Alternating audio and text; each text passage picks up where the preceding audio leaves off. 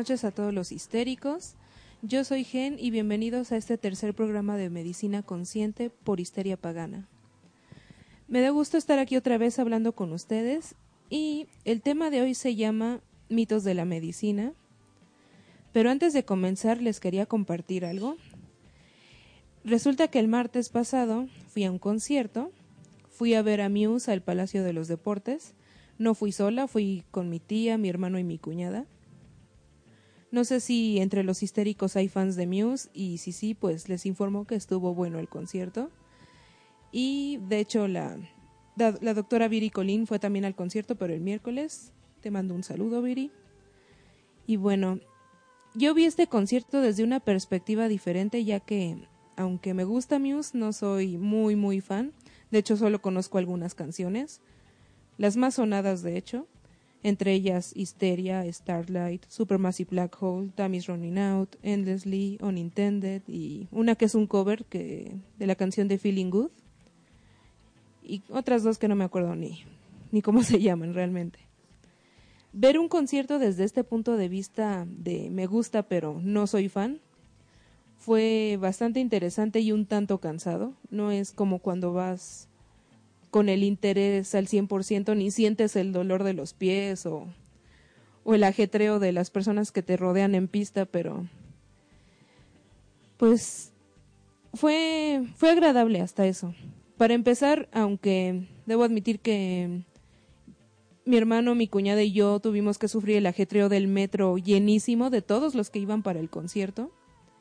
Aún así llegamos una, una hora antes al concierto, pero otra de nuestros acompañantes y la proveedora de los boletos em, estaba atrapada en el tráfico y tuvimos que esperarla, que era mi tía, por cierto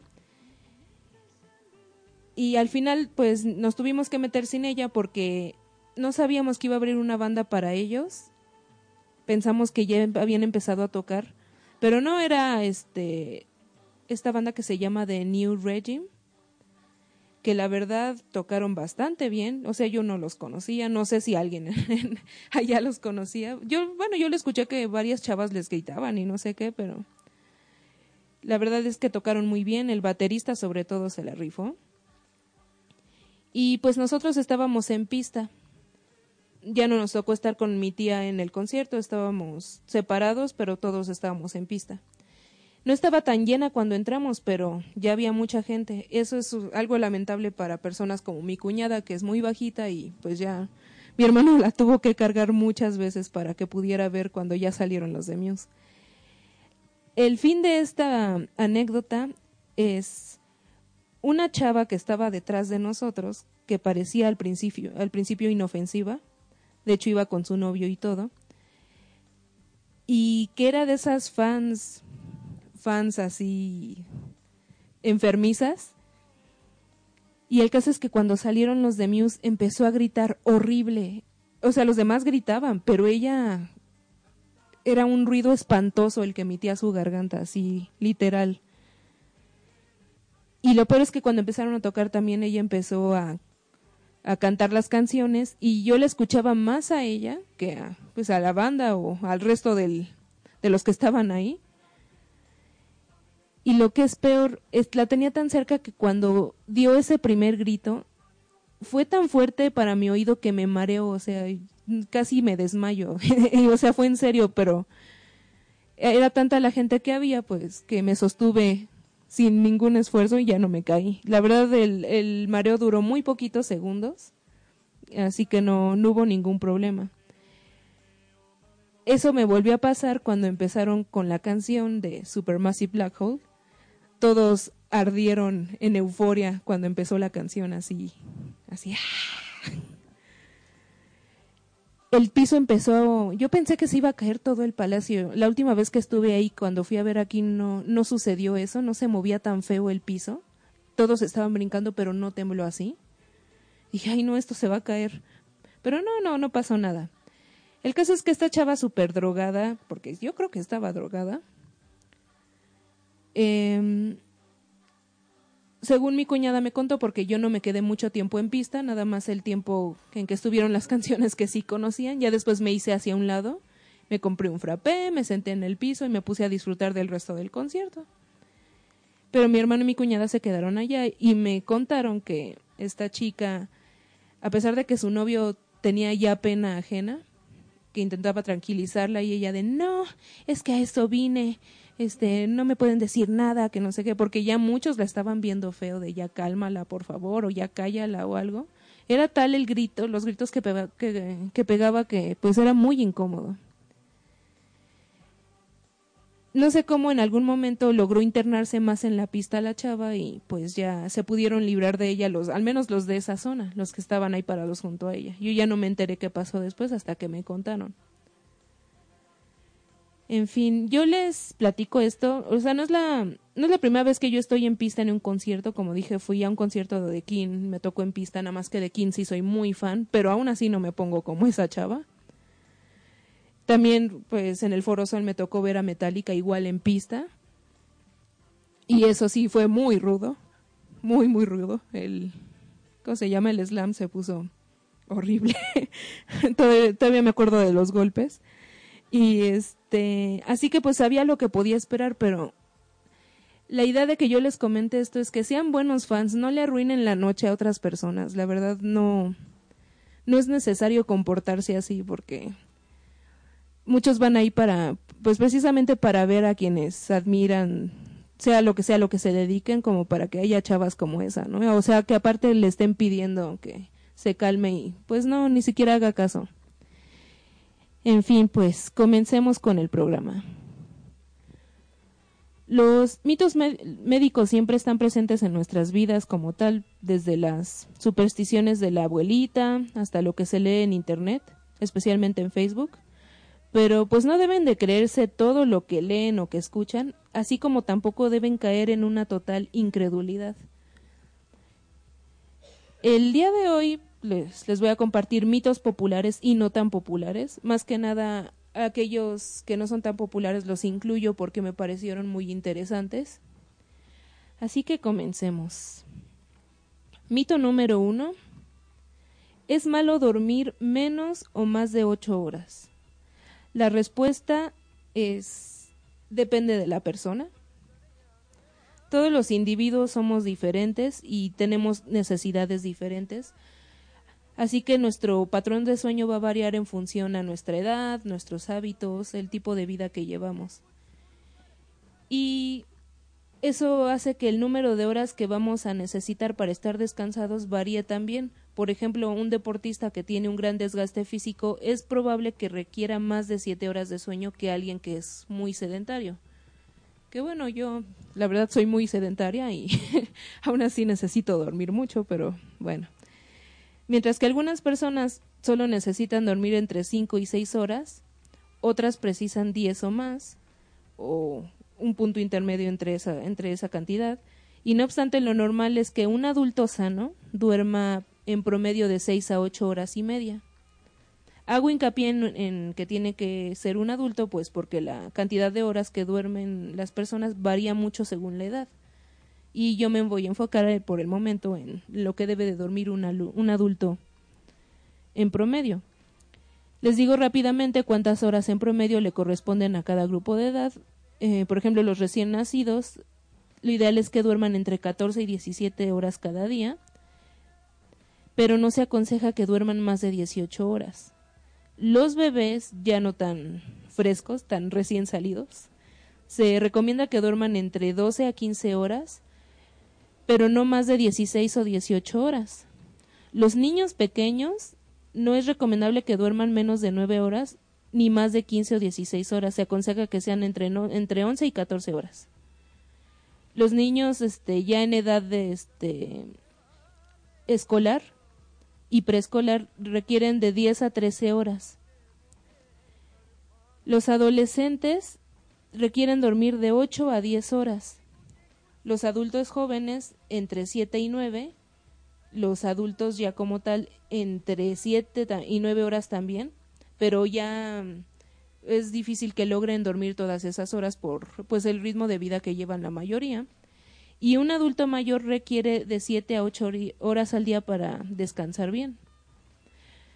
Ahora, una persona duerme un tiempo insuficiente cuando, bueno, se dice que cuando necesita más de 10 minutos para conciliar el sueño por la noche y si al despertarse por la mañana se vuelve a dormir a los pocos minutos. Estos son signos claros de, de un descanso nocturno inadecuado. También lo son la sensación de pues agotamiento y toda, toda la sensación de somnolencia diurna. Se debe, bueno, eh, por lo general el cuerpo no debería recurrir a un despertador para poder despertarse, pero si se recurre al despertador significa que estas horas de sueño no están siendo suficientes para el cuerpo. Sin embargo, hay una forma de saber cuántas horas necesita cada individuo, porque les digo, es muy, muy este, personal. Para eso lo que deben de hacer es hacer una prueba donde utilizan bueno, si ustedes son de los que utilizan despertador, como yo, para despertarse en la mañana, prueben acostarse todos los días 15 minutos antes de lo que acostumbran. Si aún así necesitan el despertador, prueben con 30 minutos y así, hasta que el organismo logre descansar lo suficiente y despertarse de forma natural, sin necesidad de que nadie, nada les ayude. Eh, todo esto está determinado por los ciclos del sueño, que están regidos a su vez por el ritmo circadiano, que es un reloj biológico que tenemos todos los seres vivos. Y esto nos indica, bueno, más bien le dice al cuerpo cuánto tiene que dormir y cuánto tiene que despertarse. Entonces, con esta, este experimento pueden ustedes programar su propio reloj biológico para que ya no necesiten un despertador para levantarse por las mañanas. Lo ideal es que siempre se acuesten a la misma hora y que siempre se despierten también a la misma hora. O sea, si ustedes por trabajo tienen que levantarse a las 5 de la mañana, entonces siempre duérmanse a la misma hora, eh, calculando que sean las horas suficientes de sueño. En fin, el siguiente mito tiene relación con el primero y es, ¿pasar varios días sin dormir te puede volver loco? La respuesta es sí. Bueno, ok, no. No loco como tal, pero sí altera muchas funciones en el cuerpo, especialmente el cerebro. Sepan que la falta de sueño incrementa el riesgo de sobrepeso, enfermedades cardíacas, hipertensión, diabetes y afecta muchísimo el estado de ánimo y el rendimiento que se tiene en el día. En 1966 hubo un estudiante de 17 años llamado Randy Garner que se sometió a una prueba por la cual tuvo que estar despierto 11 días. A los cuatro días empezó a sufrir alucinaciones y a no poder percibir bien las cosas que ocurrían a su alrededor. Una parte de su corteza cerebral, que es la que este, controla la percepción visual, quedó afectada y una prueba de ello es que él intentó, no sé cómo se le ocurrió hacer eso, pero intentó conducir y no podía ver bien y de hecho en su casa tuvo muchos accidentes dentro de su casa porque chocaba con todo, no veía bien lo que para dónde iba. Yo, por ejemplo, en una, ahora sí que en una experiencia más personal, les déjenme contarles que en mi último semestre de mi carrera, antes de irme a mi internado médico de pregrado, estaba en semana de exámenes y esa semana, según recuerdo, dormí solo de una a dos horas por día, durante una semana. El caso es que para el viernes mi piel estaba súper seca, de por sí ya seca, y sumándole la dermatitis, mi piel ya literalmente se estaba rompiendo. Además, en ese tiempo yo tenía un póster de Metallica pegado en la pared que está así frente a mi cama. De hecho, todavía tengo el póster, pero ya está guardado, no lo tengo en la pared. Y ese viernes recuerdo que al despertarme vi el póster de muchos colores Sepan que el póster mostraba a los cuatro integrantes actuales de Metallica, los cuales, solo para, ahora sí que un breviario cultural, se llaman James Hetfield, Kirk Hammett, Lars Ulrich y Robert Trujillo. Y el fondo del póster era negro, así que esos colores no estaban allí. Solo recuerdo que pensé, wow, cuántos colores. Wow, qué guapo es James Hetfield. Luego recapacité recordando que el póster de hecho era negro y dije, no, es que estoy alucinando. Pero pues ni modo con todo y alucinaciones me tuve que ir a la escuela porque tenía examen. Así que sí, dormir es muy importante. Y sí te puede alterar de alguna forma este, tus funciones vitales. El tercer mito. A los bebés les da diarrea porque les salen los dientes. La respuesta es cierta y falsa al mismo tiempo. El fenómeno de dentición en los bebés comienza por lo general a los seis meses. Y digo por lo general porque hay bebés cuyos dientes crecen antes o incluso nacen con algunos dientes y hay bebés cuyos dientes crecen un poco después.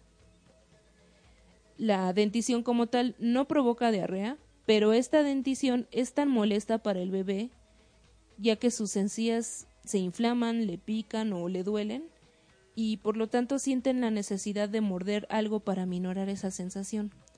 Entonces el bebé anda recogiendo objetos a su alrededor para morderlos, sin importar que el objeto haya estado en el piso o lleno de polvo o suciedad de cualquier tipo.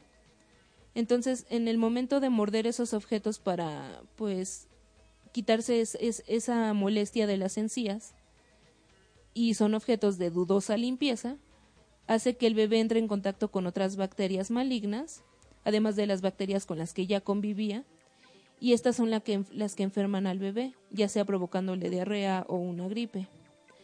Si los padres están al pendiente, y fíjense que no dije la mamá, dije los padres porque la paternidad es cosa de dos, sin importar qué tipo de pareja sea, ya sean mamá y papá, papá y papá o mamá y mamá. Entonces, si esta pareja de padres está al pendiente y le proporciona al bebé un juguete para morder y ese juguete lo mantienen limpio, el bebé no se tiene por qué enfermar pero por lo menos no por esa causa. Pero como tal que salgan los dientes no le va a dar diarrea al bebé, es más, es más el hecho de que anda metiéndose todo a la boca. El siguiente mito. Este, ay, me encanta decirlo porque hay mucha gente que todavía tiene esta creencia. Es peligroso tragarse un chicle porque se pega a los intestinos y se acumula y crea este, una oclusión intestinal. Yo recuerdo que tenía una amiga que una vez me invitó a su casa y estaban ahí unos tíos de ella y le dice el señor a la señora, le dice, eh, ay, ¿cómo se llamaba su prima? Creo que, creo que Mari o algo así. Dice, Mari está castigada, una niña de tres años, Mari. Dice, ¿por qué? Se tragó un chicle, ¿por qué más? Ay, tanto por un chicle, pero bueno. Resulta que el chicle no se puede metabolizar y tampoco se puede almacenar como los otros alimentos. Así como entra, se sale. Y no se pega. Todo el tubo digestivo está revestido por dentro por una capa de mucosa. Todo eso húmedo y suavecito que sienten ustedes dentro de su boca es la mucosa. Esa mucosa no permite que el chicle se pegue y por lo tanto que se pueda acumular en el intestino.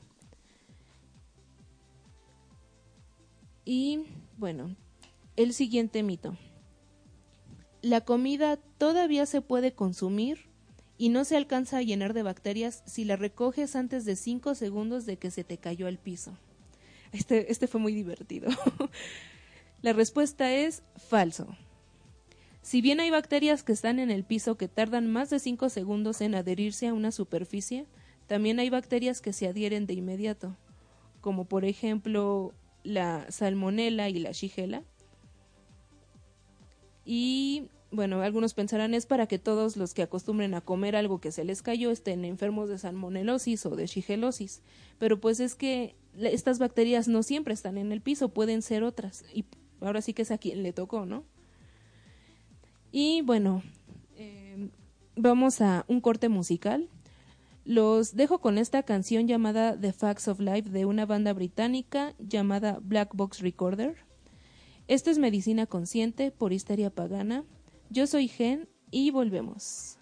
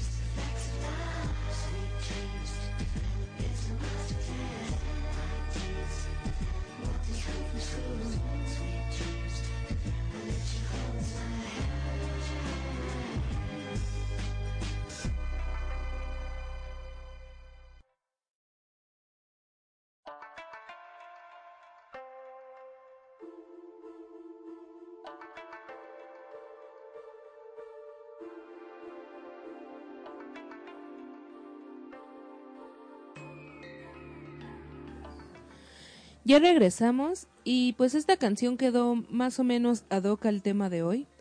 Más que nada, bueno, en realidad solo el, solo el título, The Facts of Life, que significa los hechos de la vida, porque en sí la canción habla de lo más común en las relaciones interpersonales durante la adolescencia, así que pues no, no tanto que ver. En fin, no sé qué les está pareciendo el programa hasta ahorita, pero por favor los que estén escuchando el programa háganse manifiestos y comenten sus opiniones en el muro de histeria o en el muro de mi página de Medicina Consciente.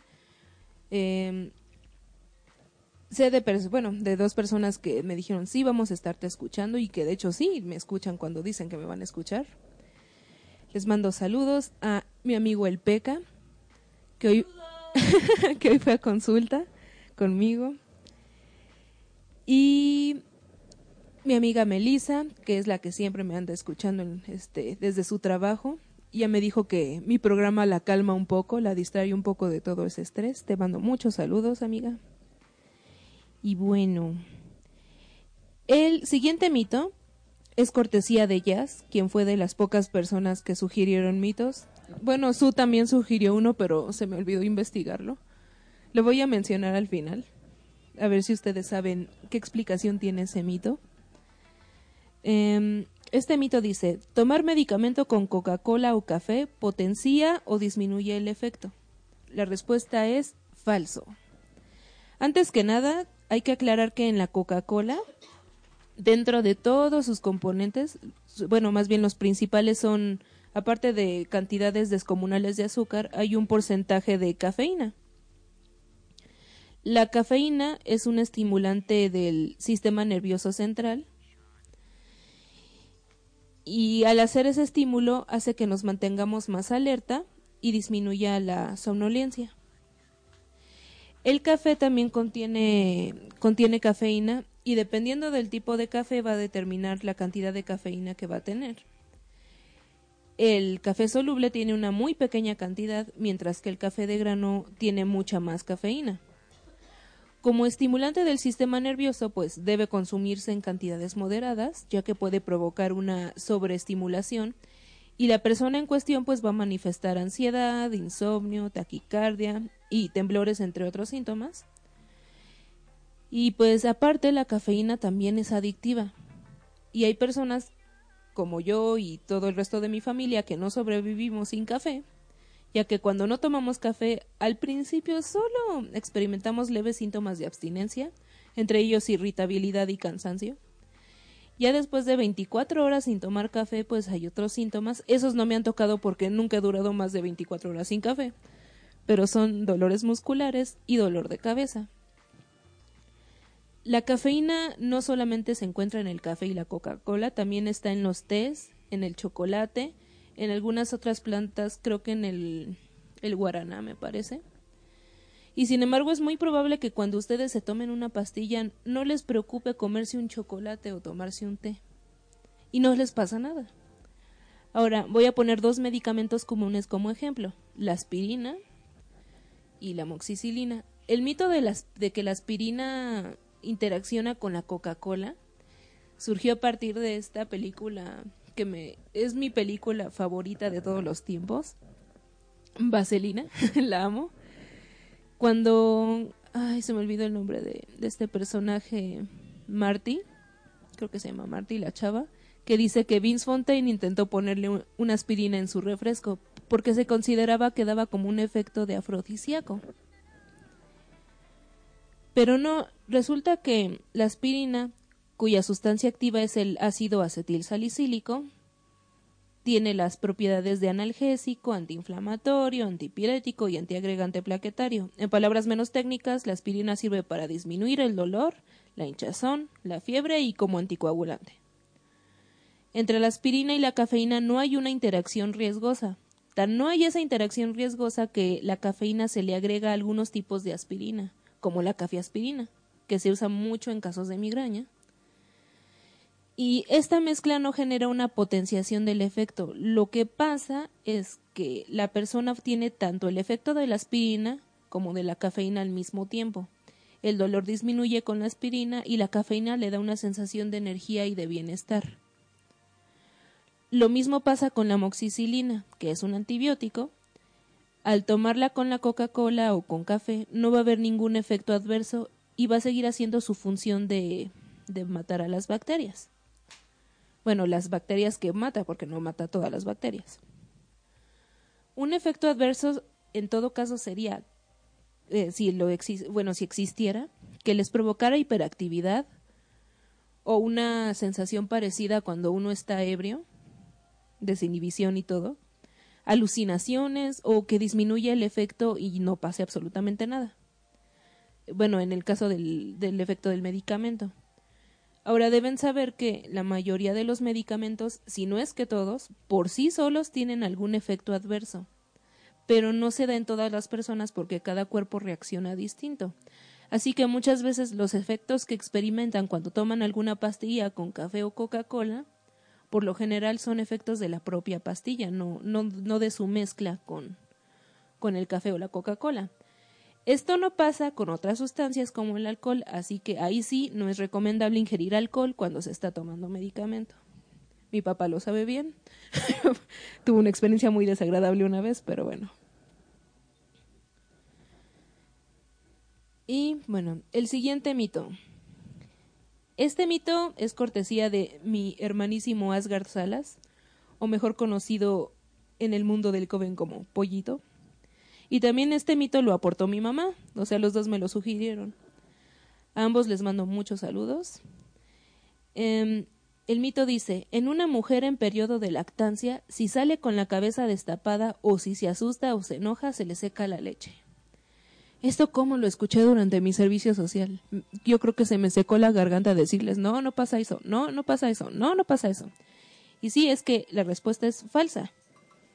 No pasa nada. Algo que provoca que una mujer tenga problemas para amamantar es el estrés y a veces asustarse o enojarse provocan que las mamás se estresen.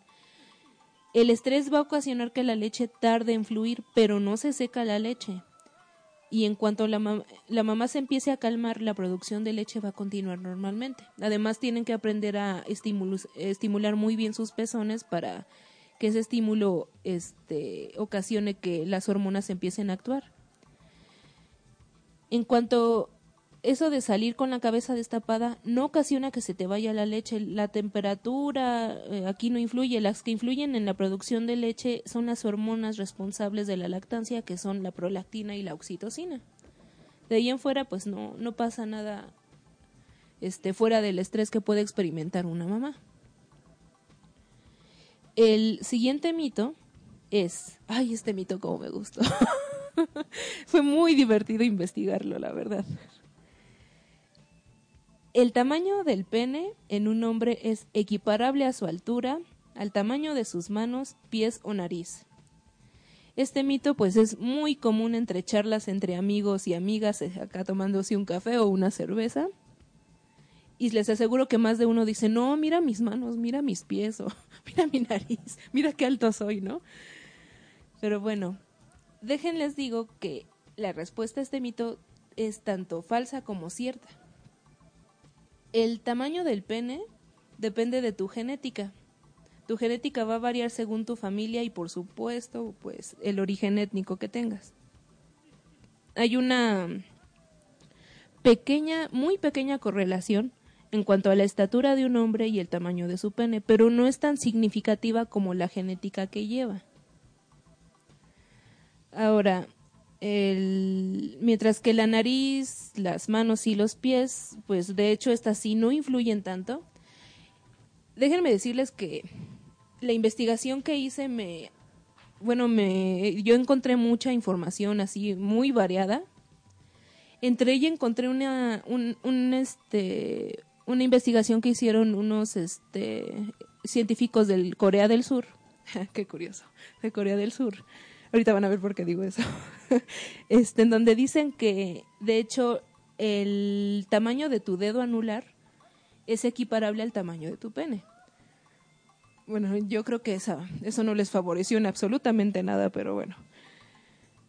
Ahora, déjenme decirles que a nivel mundial el promedio de longitud del pene en estado flácido es de 9 a 13 centímetros mientras que en estado erecto es de 13 a 14 centímetros.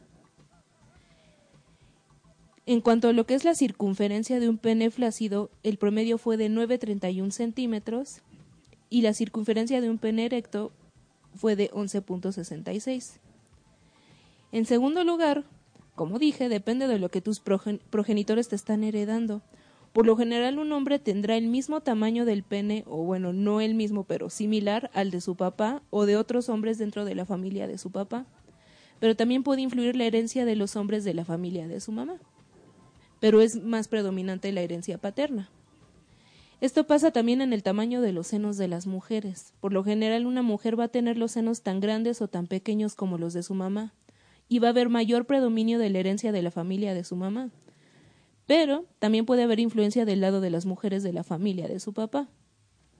Pero es menor.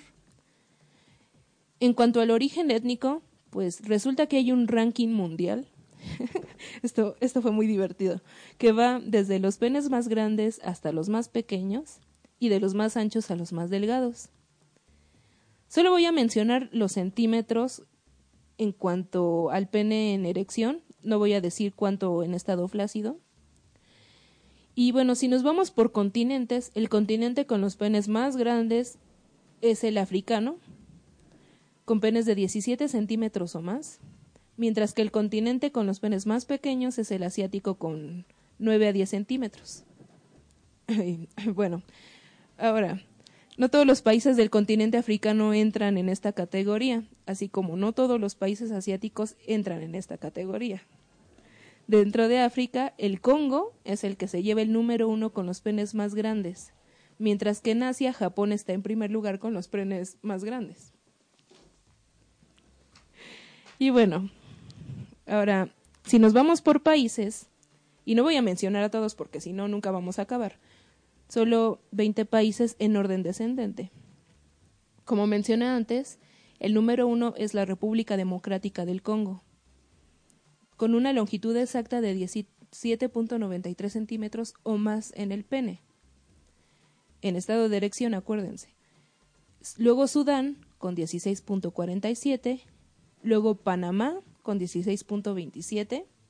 Luego Brasil, con 16.10. Luego Francia, con 16.01, luego Italia con 15.47, luego Egipto con 15.69, luego México con 14.96. Siéntanse felices hombres mexicanos, ya que México está entre los primeros 10 lugares. Luego Argentina con 14.88. Luego Noruega con 14.34. Luego Turquía con 14.11.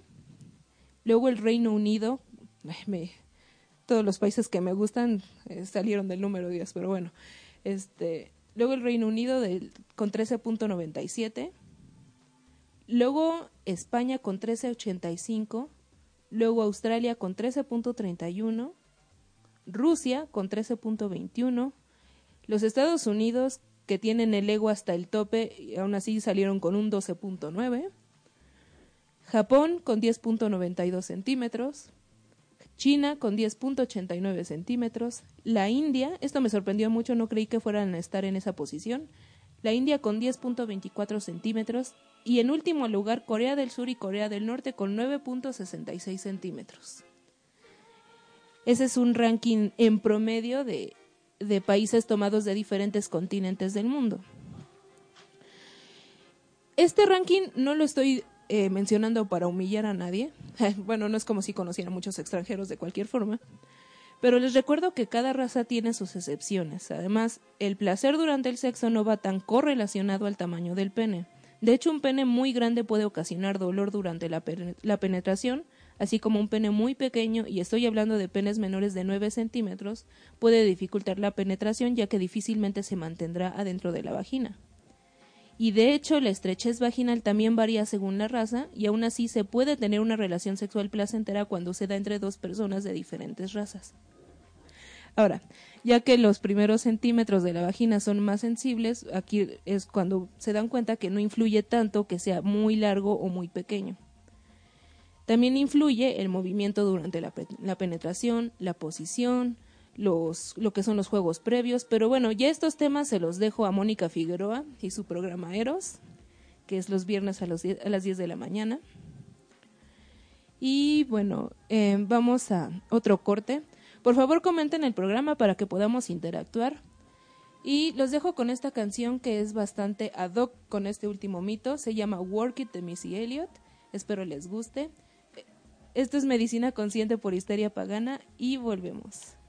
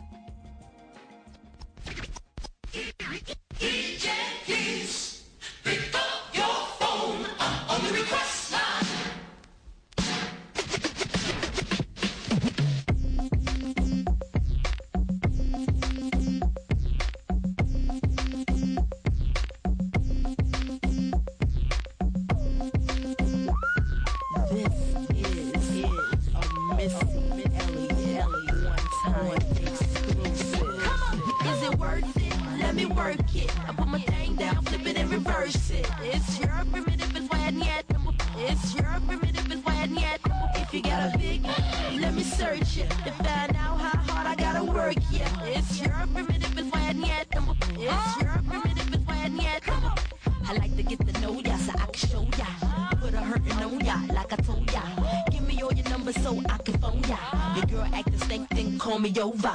Not on the bed, lay me on your sofa. Or before you come, I need to shave my cha cha. You do or you don't, or you will, I won't cha. Go downtown and eat it like a vulture. See my hips, big hips, so cha. See my butt, and my lips don't cha. Lost a few pounds in my waist, oh yeah. It's the kind of beat that go ba ta ta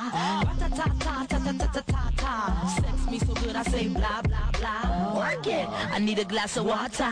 Boy, yo, boy, it's good to know ya. Is it worth it? Let me work it. I put my thing down, flip it and reverse it. It's your primitive is when yet. It's your primitive is when yet. If you got a big, let me search it to find out how hard I gotta work. Yeah, it's your primitive is when yet. It's your fly gal, get your nails done, get a pedicure, get your hair did. Boy, lift it up, let's make a toaster. Ah. Let's get drunk, this gon' bring us closer. Don't I look like a Holly Berry poster? See the Belvedere playing tricks on ya. Girlfriend wanna be like me, never. You won't find a chick that's even better. I make you hot as Las Vegas weather. Listen up close while I take it backwards. Okay, begins the gal, listen me what you want. I'm not a prostitute, but I can give you what you want. I love your braids and your mouth full of phones. You love the way my butt boom, boom, boom, boom, boom. Keep your eyes on my boom, boom, boom, boom. You think you can handle this? Ka don't, ka don't, don't. Take my thumb off and my tail go boom. Cut the lights on so you see what I can do. Is it worth it? Let me work it. I put my thing down, flip it and reverse it. It's your primitive is when yet. It's your primitive is when yet. If you got a big, let me search it to find out how hard I gotta work. Yeah, it's your primitive is when yet. It's your primitive. Boys, all type of boys. Black, white, Puerto Rican, Chinese boys. Wine, thang, thang, thang, thang, thang. Wine, don't thang, thang, thang, thang. Girls, girls, get that cash. If it's 95 or shaking your ass. Ain't no shame, ladies, do your thing. Just make sure you ahead of the game. You know, Missy still super duper, but Prince couldn't get me change my name, Papa. Hooter can't tell you slave again, no sign. Picture black saying, oh yes, I'm massa. No. Got a Lamborghini, so I drive faster. Just to make your haters even freaking madder. Admit I'm the shit, name one new batter. When I drop this record here, it won't even matter. Why you act dumb like, uh, duh. Say you act dumb like, uh, duh. As the drummer boy go, brr, brr, brum, brum. Give you some, some, some of that cinnamon. Is it worth it? Let me work it. I put my thing down, flip it and reverse it. It's your primitive is when yet. It's your primitive is when yet. If you got a big, let me search it to find out how hard I gotta work. Yeah, it's your primitive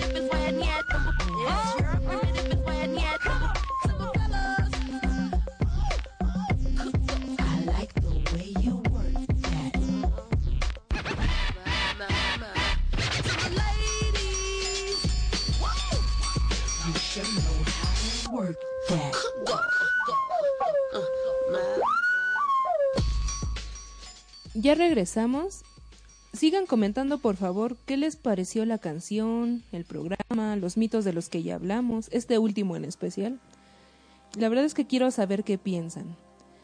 En fin, vamos con los últimos mitos. Hay muchos más, pero no alcanza el programa para todos porque los demás requerían una explicación sumamente larga. Entonces dije, no, mejor unos cuantos, pero con una explicación más o menos larga. El siguiente mito. El cabello y las uñas siguen creciendo después de morir. La respuesta es falso. No es que crezcan, lo que pasa es que en el proceso de descomposición de la piel, ya sin líquidos y secreciones, se seca esta, bueno, esta piel se seca y comienza a retraerse, dejando al descubierto esas partes de las uñas y el cabello que estaban por dentro de la piel. Para que el crecimiento pueda darse, eh, forzosamente el organismo tiene que seguir vivo porque es un fenómeno orgánico requiere de energía para que pueda darse. Un cuerpo muerto pues ya no puede generar más que gases y este líquidos en descomposición para alimentar a otras bacterias, pero es lo más que se puede hacer. El siguiente mito este me gusta mucho porque desmiente una creencia que tiene muchísima gente y de la que se aprovechan bastantes farmacéuticas. Los jabones antibacteriales son más efectivos que los jabones corporales regulares. La respuesta es falso. Los jabones antibacteriales son lo suficientemente fuertes para matar a las bacterias que forman parte de nuestra flora habitual, pero no lo suficientemente fuertes para matar a las bacterias que sí nos hacen daño. El comercial ese de escudo que dice que mata el 99% de las bacterias, en realidad ese 99% son bacterias de nuestra flora habitual y el 1% que queda vivo son las bacterias peligrosas. Déjenles explico un poco mejor. Sepan que las bacterias están por todos lados y hay bacterias que viven sobre nosotros y dentro de nosotros sin generar enfermedades. Y también están aquellas bacterias las cuales nos enferman en cuanto entramos en contacto con ellas.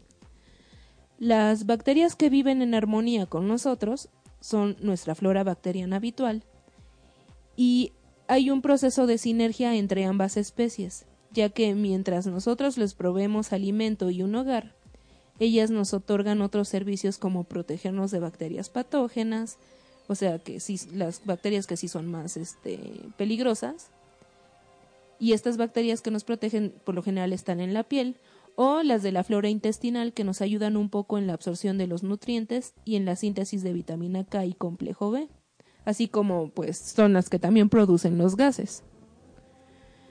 A veces esta flora habitual se puede volver maligna en personas cuyo sistema inmune está disminuido, es cuando les llaman bacterias oportunistas.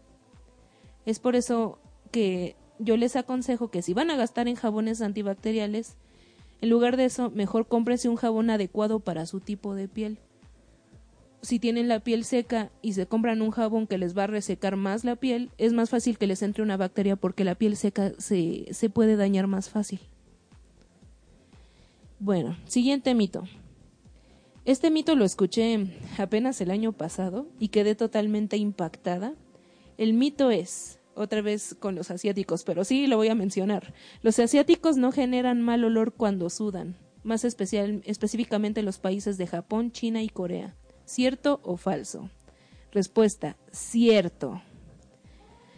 Otra vez por cuestiones genéticas. ¿Cómo amo la genética? La verdad es, es increíble lo que hace la genética. Un cromosoma más, un cromosoma menos, un aminoácido más, uno menos, y tienes una enfermedad que puede arruinarte totalmente la vida. O en este caso, ayudarte mucho. Deben saber que el sudor como tal puede ser totalmente inodoro o con un leve olor ácido, pero no es no huele mal, o sea, no es un olor desagradable. Lo que provoca el mal olor son las bacterias que están en nuestra piel al mezclarse con el sudor. Los humanos tenemos un gen llamado ABCC11 y este gen mientras más se expresa o bueno, mejor dicho, mientras más se activa, el olor va a ser más fuerte. Este gen está menos activo o inactivo en estos países que mencioné. Esto no sugiere que un chino, un japonés o un coreano no apesten para nada, ya que si no se bañan a la larga van a oler feo, ¿no? Estas debemos decir que son culturas muy diferentes entre ellas y la verdad no conozco mucho la china ni la coreana, pero en cuanto a Japón, yo sé que los japoneses por lo general son muy limpios y si le suman que ese gen no está muy expresado en ellos, me imagino que han de oler bien. Yo convivo con un japonés todos los domingos, pero aún así no me voy a acercar a, oiga, ¿puedo olerlo para ver si huele mal o bien? Pues no, claro que no, pero a veces me lo pregunto. sé que, bueno, yo sé que en Corea, al igual que en Japón, la venta de desodorantes no es muy alta. Sin embargo, sí, sí se venden lo que son los antitranspirantes, ya que la gente de estos países suda la misma cantidad que el resto de las razas, nada más que pues no genera eh, ese mal olor. No está muy explicado, realmente yo tengo la teoría de que probablemente su piel es un poquito más ácida y que no permite que algunas bacterias vivan ahí, excepto las bacterias acidófilas que les gusta el ácido. Pero bueno, esa es una teoría mía. Espero que sea cierta. Voy a seguir buscando artículos a ver qué encuentro. Pero bueno, otro estudio sugiere que este gen, al estar inactivo, hace la- que la persona en cuestión tenga menos glándulas sudoríparas y que por eso este no, no generan no hay tanto sudor para que las bacterias se puedan alimentar de él, pero este todavía no está muy probado. Este gen también va a determinar qué tan pegajosa es la cerilla del oído. Mientras más activo esté, la cerilla va a ser más pegajosa. En el caso de Japón, China y Corea, su cerilla es más seca y menos o nada pegajosa, como polvito, como una pastita, más que nada. Lo pueden buscar en internet y van a ver la diferencia, se ve muy, muy, muy interesante. La raza que tiene el gen más activo es la raza africana, bueno, la raza negra, y no estoy diciendo esto de forma despectiva, sepan que no tolero el racismo. Las tres razas con el gen más activo, de hecho, son, como dije, la raza negra en primer lugar, los hindúes en el segundo lugar y, lamentablemente, los latinoamericanos en tercer lugar. En cuanto a México, pues hay una, como hay una mezcolanza tan grande de gen, de, bueno, de razas y genes, pues cada, cada quien huele muy diferente porque tienen un origen muy, muy variado, muy distinto dentro de cada uno. Pero como en todo, pues esto no solamente está dictado por la raza, también tiene que ver la limpieza de cada quien, así como la alimentación, porque deben saber que la gente que come mucha carne tiende a oler muy feo, la mayoría, sobre todo ellas que, aquellas que acumulan este sustancias y no las este no tan fácil las drenan. En fin, esos fueron los mitos. El mito que me sugirió Su, yo no puedo creer lo que me dijo, este dice que sí funciona. Que dice que a ver Su, cuéntanos cómo va. A ver, a ver si viene. ahorita viene, ahorita viene. Pues no sé si es un mito, pero cuenta la leyenda que si estás estreñido. No querías decirlo porque no sabías cómo decirlo, ¿verdad? no, no querías sonar. Puerca. Bueno, pues resulta que que si tú estás estreñido o así no puedes hacer ¿Cómo lo dirías médicamente? Pues estar constipado. Ah, bueno, si estás constripado de tu panza, entonces, de tu intestino, entonces pégate en las rodillas y sale y resbala y es una cosa maravillosa. Entonces no sabemos por qué es. Bueno, yo te doy este tip a ti que nos estás escuchando, pues sí te diría que si un día no, no sale y no sale, te pegues en las rodillas. Y, y pues cuéntanos qué pasó, si sí salió o no. Si saben por qué funciona, pues por favor coméntenlo. Yo lo voy a investigar por mi parte y se los voy a comentar en el siguiente programa, porque la verdad se me olvidó investigar ese mito. Ay, no fue, no fue en mala onda, solo se me olvidó. Y bueno, espero les hayan gustado. Y pues ya llegamos al final del programa. Les recuerdo que si ustedes requieren de una consulta, pueden contactarme eh, por mi eh, bueno en mi página de Facebook de Medicina Consciente o si quieren por el inbox de Histeria. O al siguiente número es 55 12 95 36 15 Eh, mi consultorio está en Avenida Lindavista 200 número 251 en el primer piso consultorio 104 las puertas no tienen número tienen que preguntar dónde está. Todas las puertas son negras eh, es en la colonia Linda Vista. Eh, Está el edificio justo enfrente del Deportivo Miguel Alemán, así que la verdad no hay pierde. Eh, también pueden seguirme en mis redes sociales, igual en Facebook, en la página de Medicina Consciente. También tengo Twitter, pero la verdad nunca lo uso para comentar nada. Me gusta nada más ver lo que publica J.K. Rowling de vez en cuando. Em, también tengo Instagram, donde tampoco subo nada, solo lo uso para seguir chavos guapos y ya. para eso lo uso. Pero bueno, si me quieren seguir no hay problema. Y bueno, el siguiente tema del próximo jueves se llama azúcar, un dulce veneno. Vamos a hablar de los daños ocasionados por ese, ese veneno que todos amamos, que todos creen tan necesario, pero realmente pues no lo es. Se puede vivir sin ella, no en su totalidad porque muchos alimentos la contienen, pero al menos la que viene de fuera de esos alimentos no es tan prescindible. Más bien tan imprescindible, perdón. Y bueno, es el jueves a las 11, igual que cada jueves. Yo me despido con esta canción de Michael Jackson, se llama Black or White. Y también me despido con una pequeña reflexión que no tiene mucho que ver con el tema de hoy, pero sí con algunos de los mitos que se mencionaron. La reflexión es, no sean racistas, mejor sean como el panda. Es blanco, es negro, es asiático y está gordito. Esta fue Medicina Consciente por Histeria Pagana. Yo soy Gen y nos vemos el próximo jueves. Bye.